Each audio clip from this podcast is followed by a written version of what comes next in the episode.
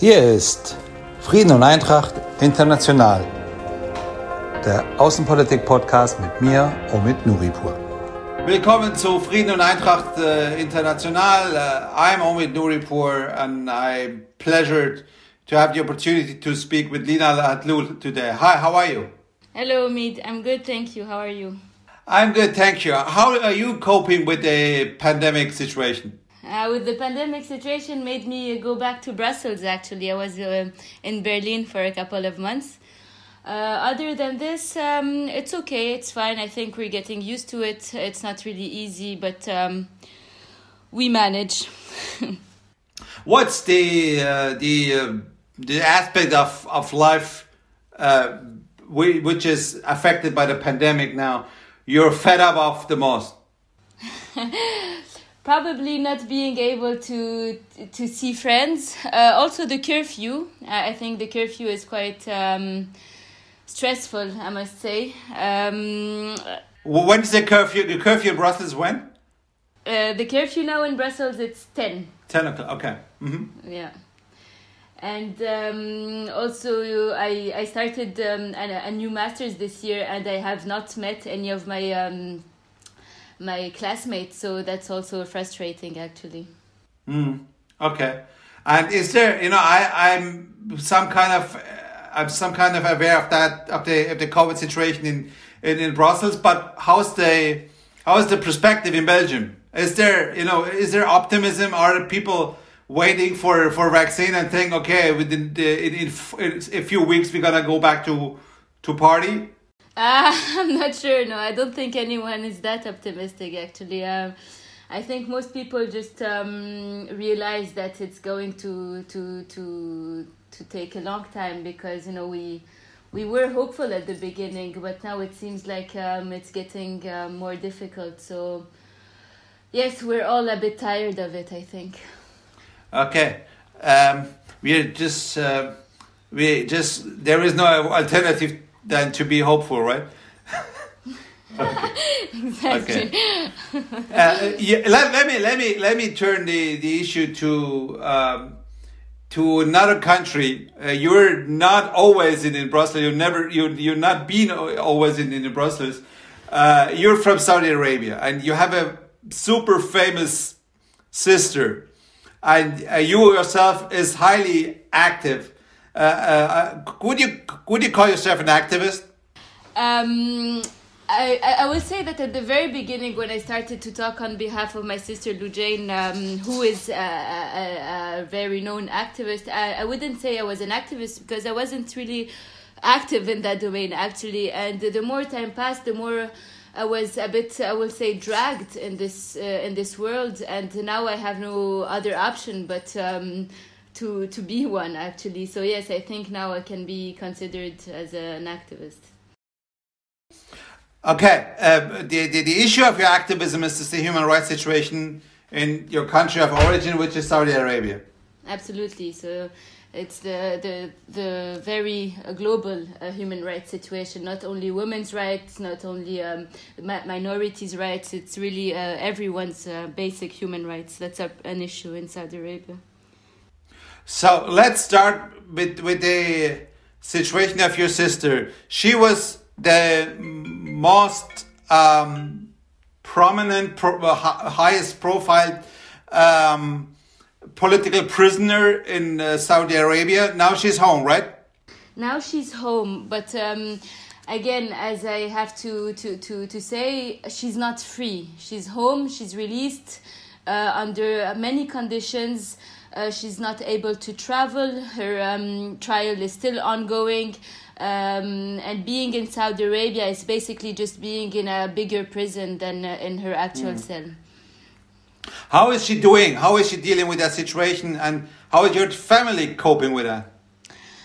I mean, us family, of course, we're um, very happy to have her home, um, but uh, it's not enough to have her home. We are still very uh, worried about her. We, we still don't know what the state security could do. Um, Lujain is uh, she's fine. She's really still the very optimistic, positive person she was before uh, uh, being imprisoned, but uh, she's uh, exhausted. Uh, also you know emotionally seeing that everything realizing everything that has happened to her during these three years um, they took uh, basically everything from her her studies uh, her family life uh, her health uh, her her body is is still very weak uh, so she's, I think, exhausted, but still very positive, uh, st- and very grateful actually to when she saw all the the support she's had uh, when she was uh, in prison during these three years. Uh, you you said that she's been affected physically in in prison. How come? Yes, so when she was first arrested um, in May 2018 uh, first we didn't know where she was and then she called us uh, saying that she was uh, in what she called um, a, a, a, secret uh, a palace and then she she she when she was out of this uh, secret um, palace or the secret prison or unofficial prison um, she uh, first wasn't allowed to talk about anything, of course. But my parents, when they saw her, they saw that um, she, she was shaking. She had uh, red marks on her body, um, and that she was very frightened. Um, and then, uh, after a couple uh, of of months, after a couple of visits, after the Khashoggi case, after, after the um, the the the um, the Ritz Carlton uh, arrests uh, and the torture, the the report of torture in that hotel. My parents knew that Lujain had been tortured, and they asked her, "Really, uh, look, Lujain, um, look at you, look at your body, look at how you're talking to us, and what is this secret uh, prison you were talking about?"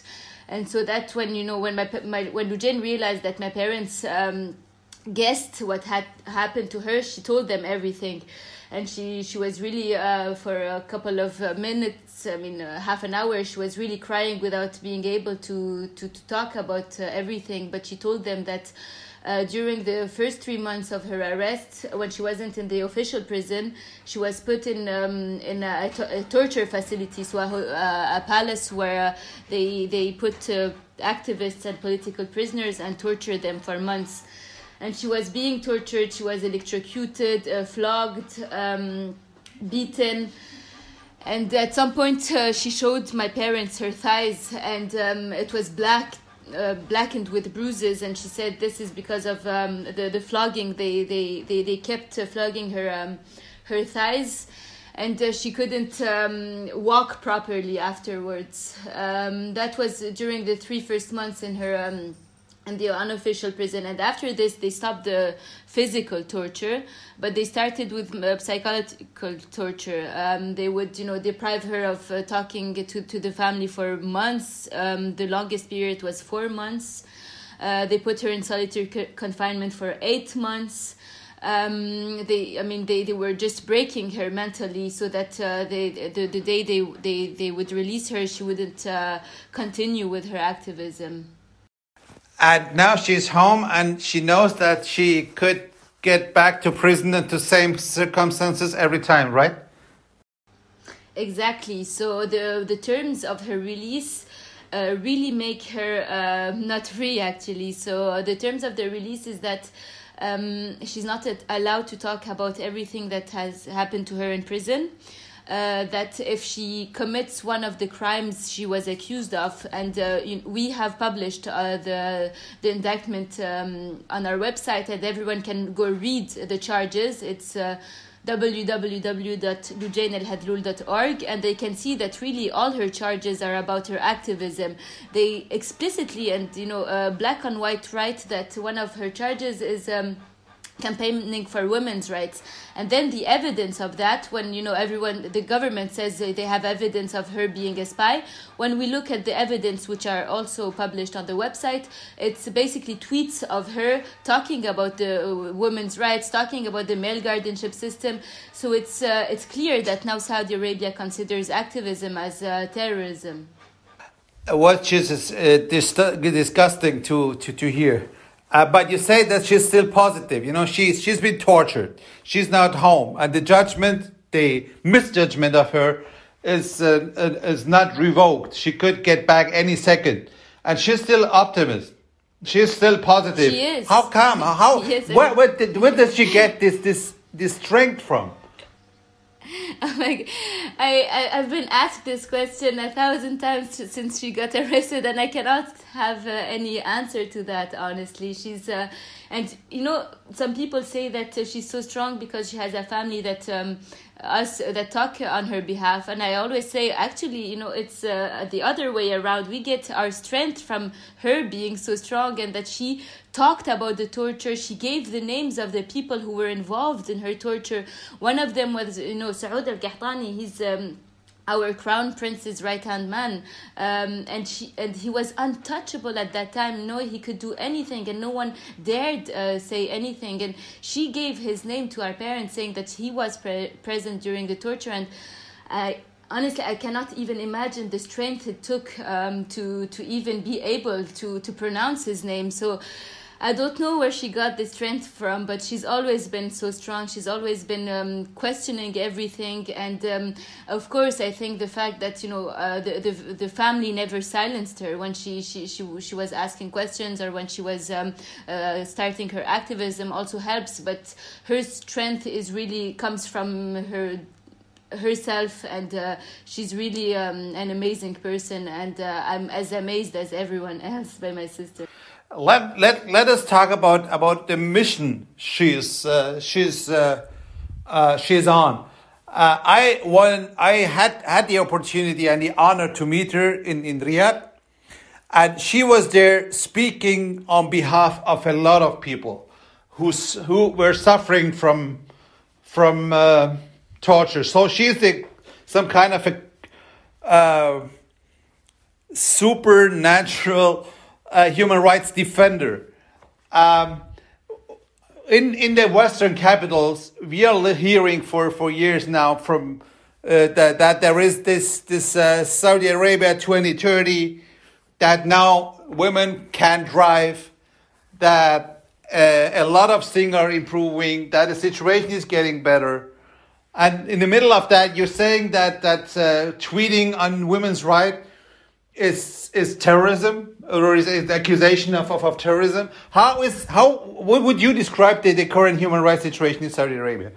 Um, I will say the current uh, situation of human rights in Saudi Arabia is as is the worst it's ever been uh, in the country. Um, I mean, MBS, uh, the crown prince, is not a reformer, and I think that now whoever um, says that um, is either not really informed or is trying to cover up everything. Uh, we have seen it, um, you know, the, the, the waves of crackdowns now, and some people disappeared for years over tweets um, is really unbelievable. We have never had this. The torture in prisons, um, you know, the, the, the, the, wars he started. Um, and you know what are the reforms people talk about? Uh, what they talk about is women's driving for example but this is because people have been asking for it for years. They have been campaigning they have been fighting for it. Loujain got imprisoned uh, many times for that and at the end you know uh, mbs wants to take the merit the credit of, uh, of a, a, fight people have had and people have uh, really sacrificed their, their lives for this right. So it's not just to say that he gave this right. If people didn't ask for it, he would have never thought about it. You know, uh, he's only giving it because people have been asking for it. The other rights people talk about is, for example. Um, women being able to travel without uh, the consent of their male guardian, uh, which is true. Now, uh, women don't have to have the the the the the consent but then what we don't don't talk about is the other laws that uh, allow the male guardian to stop these women from traveling. So um, with the disobedience law and the disappearance law a male guardian can can call the police saying that his daughter or his wife uh, disobeyed him by the very fact that she wants to travel without his consent. So there's a kind of veto given to male guardians to uh, all the freedoms that have been granted um, by uh, mbs as we say, but that's you know the West only talks about uh, the the positive uh, changes, but they never uh, talk about the, the the the veto and the counter laws that have been also given to these male guardians so that the situation doesn't change. So basically, the situation didn't change, and what's even worse now is that uh, the crackdowns, um, the, the disappearances, the state security torturing, the um, the, there are no institutions anymore. I mean, uh, it's it's never been a very institutional uh, society, uh, government in Saudi Arabia. But at least you know uh, there was some kind of. Um, uh, way to counter power. Now everything, I mean everything is in the hands of MBS. Uh, he takes care of uh, even you know um, individual cases. Uh, so yes, the human rights situation is um, the worst it's ever it's ever been. Uh, people live in an atmosphere of fear. Um, no one tweets with their um, real um, name anymore, and um, I think that uh, the, the, the reforms people talk about are um, a cover up of uh, the the repression that's happening in Saudi.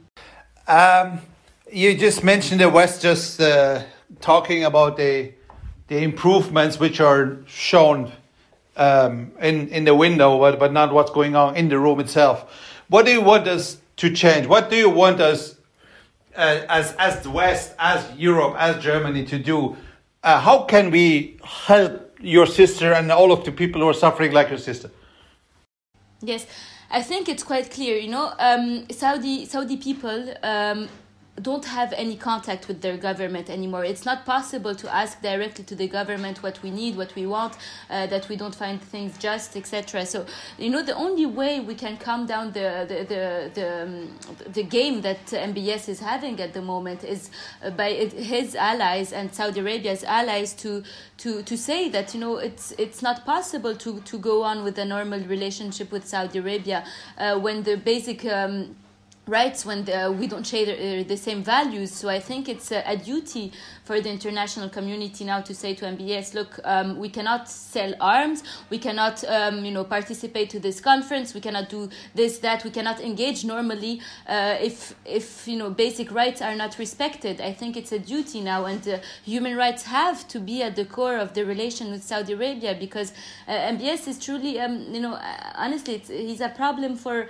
um, not only Saudi Arabia, but also if, if he has more power, we're all sure that it's going to be an international problem. So I think the, um, it has to be um, dealt with from now on. You, you just mentioned that um, people are now hesitating to tweet the way they did before. Uh, and uh, just just uh, double check anything before they, they, they, post anything because they're they're scared. Um, I think a lot of people are not aware that, that Saudi Arabia for the last years has been the country with the highest usage of social media per capita and with a with a very young population. Um, these people are tech um, tech friendly and they, they are connected. So these people have to they, they are informed, right? You know, this is not you know, people know what's going on outside and they know what's going on in, within the country. Uh, these feelings that they, they get now, they, they, they, this had to be, I don't know, filtered. They, they had to be canalized. Where, where does it go to? Are they just withdrawing to the, to the, uh, to, to the private sector and just do, uh, you know, party or, or, or, go to cinemas, which are there now, which uh, has been prohibited for more than 30 years? Or how do they, who, how do you do the digital nation, digital generation of this nation is dealing with the situation? Um, you know, I think that uh, people, uh, most of the people in Saudi Arabia are not only waiting to go to cinemas, are not only waiting to go to concerts. I think that people in Saudi Arabia are also very thirsty to be able to speak, um, to give their opinions, you know. I mean, uh, for example, uh, as you said, everyone is connected in Saudi Arabia. It's uh, it's everyone is on Twitter, and um, you know, there's. Uh, actually, you know, Saad Al Qahtani, the, the, the, man who, who tortured my sister, is also the, um, we call him the master fly. So he has um, basically a company that. Um, uh, that employs thousands of people, and uh, their job is to to counter all the hashtags that are trending. So, for example, if you have a hashtag about unemployment, then he he makes um, he plays uh, his people in this company play with the algorithm and um, make this hashtag drop so that Saudi people don't know that there's a, hand, a trending hashtag about unemployment. So, I think that the government is uh, aware uh, that the people are. Um, uh, are very connected and um, and uh, are trying to, to, to, to break the the only uh, uh, I mean, uh, open platform uh, people have to speak about uh, what is uh, about social issues, and uh, what is also, you know, um, another example is that. Um, some Saudi people, and it's it was in the news a couple of months or a year ago that um, there was two two Saudi people uh, who got engaged on Twitter, and Saudi Arabia made them spies actually. And um, these two Saudi people who were working at Twitter gave the names of some anonymous accounts um, including uh, so a friend of mine her name is Erij. Her brother has been disappeared for over uh, two years now because he had an anonymous account uh, tweeting about social issues and he was quite famous so but anonymously. And now he he just disappeared and they we don't know where he is. So um, just you know uh, talking about social issues can make you um, imprisoned and even disappeared uh, so of, of course Saudi people are aware of this, and I, I don't think that um, it.